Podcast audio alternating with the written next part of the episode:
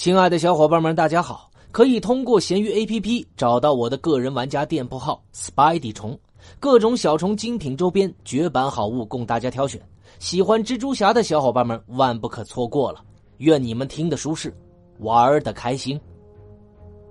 本回为大家带上的是闪星小子。闪星小子是美国 DC 漫画旗下多位超级英雄使用过的称号，共有三代。初代名为希尔维斯特·彭伯敦。而二代呢，就是竹星女康特尼·怀特曼；三代是梅根·莫尔斯，也就是后来的火星少女。那么初代彭伯敦呢，首次登场于1941年9月的动作漫画第四十期，由杰瑞·西格尔与哈尔·谢尔曼联合创造。他和助手星条一起行侠仗义，后来他改名为天空侠。那么彭伯敦呢，出生于特殊的年代，他是当时众多的爱国英雄之一。在他和帕特·杜根观看爱国电影的时候，遇到了纳粹特工，引发了混乱，两个人便联手制服了他。后来呢，希尔维斯特听到别人的谈论，说是希望美国的星条国旗活过来，去教训那些玷污他的人。于是希尔维斯特和帕特就商量了，决定化身为神秘侠客，行侠仗义，来对抗纳粹。帕特呢，为两个人设计了服装，希尔维斯特也从此成为了闪星小子。而闪星小子的对手主要是纳粹特工，为了更好的战斗，他先后加入了长胜七勇士和全明星中队。后来在七勇士经历铁手事件的时候，七人被传送到了各种不同的时间里，而闪星小子被传送到了五万年前。为了防止自己身上的流感病毒传播给当时还是非常脆弱的人类，希尔维斯特选择躲藏在山洞中。直到被美国正义联盟和美国正义协会联手救出。后来呢，回到正常的时间线的七勇士发现世界的时间已经过去了很多年，而七勇士自己却只度过了几个星期的时光。而泰德奈特呢，就给了闪星小子一根宇宙杆希尔维斯特由此得到了启发，创造了宇宙转换腰带，并加入到了美国正义协会。不过呢，这一切并没有持续很久。希尔维斯特一度放弃了英雄生涯，转而继承父亲的公司，直到他与杜根修复了好友关系，并成立了无限公司之后，才改名为天空侠复出。作为无限公司的领导呢，希尔维斯特在洛杉矶进行了多种商业活动，比如提供保镖业务和购买房地产、振兴电影业等等。后来他与不义无限作战，与第三代丑角控制的所罗门·格兰迪力战。但是在战斗的最后呢，格兰迪抓起骨头先生剧毒的手臂，触摸了天空侠，并将他杀害。那么希尔维斯特虽然是挂了，但是闪星小子和天空侠的名号还是在的。后来帕特杜根的继女康特尼惠特曼发现了继父收藏的这个宇宙转换腰带，从而继承了闪星少年的称号。帕特则化身为 S T R I P E，继续与这个闪星少年搭档行侠。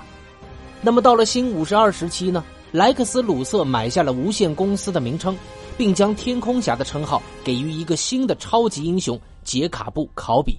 只是考比后来被罪犯任意人给杀害了。那么就像之前所说，二代闪星小子康特尼·怀特曼呢，就是后来的烛星女；而三代闪星小子梅根·莫尔斯，也就是后来的火星少女。所以呢，在此就不详细论述了。那么有关于他们的能力方面。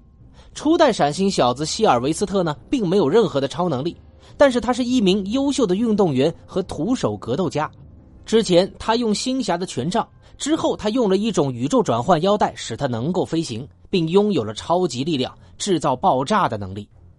那么有关于他登场的影视有：初代闪星小子在 WB 出品的电视剧《超人前传》中出现，在美剧的《逐星女》中也是初代闪星小子希尔维斯特。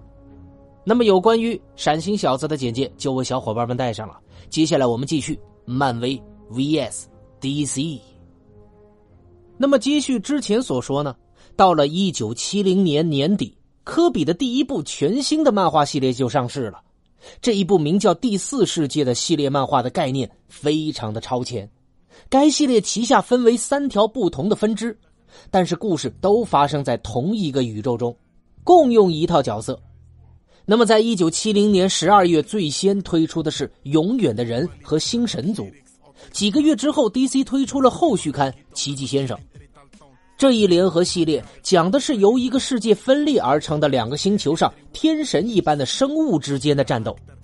新创始星是一个资源丰富、乌托邦式的星球，它代表正义；而在天启星上，烈日炎炎，生灵涂炭，它代表着邪恶。新创始星和恶魔巢穴天启星这两颗星球将永远的被笼罩在对方的阴影之下。那么，在星神族的第一期中呢，一个角色就这样描述了两个星球之间永恒的制约关系。现在想想呢，这倒是挺像超级英雄漫画出版业当时的情况。这个系列推出了一大批的新角色，其中很多都在 DC 宇宙中立住了脚跟达克赛德是天启星首领，也是漫画界最伟大的反派角色之一。他的儿子奥利安从小在新创世新生活，长大了之后开始对抗自己的父亲。那么第四世界里呢，充满了神秘学、符号学和家庭冲突。除此之外，故事里经常出现的深奥概念，让人不禁想起二十世纪六十年代的致幻剂风潮，好像什么雷鸣隧道啊、飞车呀、母盒啊，每一页都充斥着疯狂的概念。而对于一九七一年习惯了看普通超英漫画的读者来说呢，看这些无异于是用消防栓来喝水呀，内心排山倒海，难以接受啊。于是科比到 DC 之后，对老东家的不满慢慢的从他的作品中显现了出来。在一九七一年年底出版的《奇迹先生》第六期中呢，主角遇到了一个名叫时髦闪人的坏律师，这个角色和斯坦李一模一样。发型、胡子，外加这个唇尖舌利的说话风格，一样的不落。而这个角色本来是漫威粉丝俱乐部的一个组织者，他专门骗取会员费。但是科比逐渐把他画成了斯坦李，在成功和失败之间的灰色地带，住着想要拥有一切的小人物。这个见利忘义的家伙，没有什么出众的品格或高尚的价值观。他只知道像一个食人族一样猎取一切，包括你。那么，以上这段话呢，是一段对于这个时髦闪人的描述。科比的收入大概是按照这个感叹号的数量计算的，因为这一段话里面充斥着大量的感叹号。而科比的前助手舍尔曼则说过：“我记得他给我看草稿的时候就笑得很开心，我们都哈哈大笑。”那么，这个时髦闪人经营的知更鸟庄园是一个奴隶庄园，他每天什么都不做就能挣钱，简直是坐享其成。在故事的开始时，画面中的时髦闪人甚至从一个看起来像杰克·科比的雕塑的口中掏出钞票。在漫画中，时髦闪人善于婀娜奉承的跟班这个豪瑟罗伊，显然影射的是当时漫威的二把手罗伊·托马斯。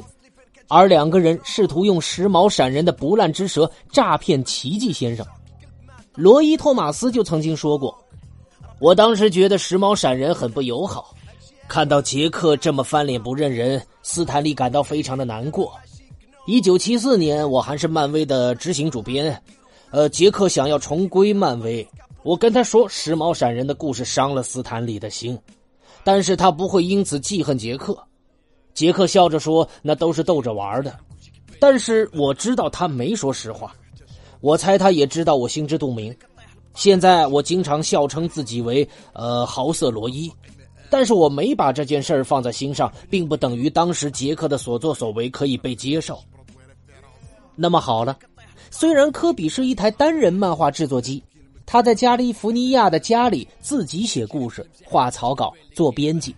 但是他仍然需要一位描线师，DC 分配给他一位描线师，结果酿成大祸，那成了漫威和 DC 竞争史上值得记录的章节。那么，到底发生了什么事儿呢？我们下回接着说。我是老莫，我们下回再见，大家拜拜喽。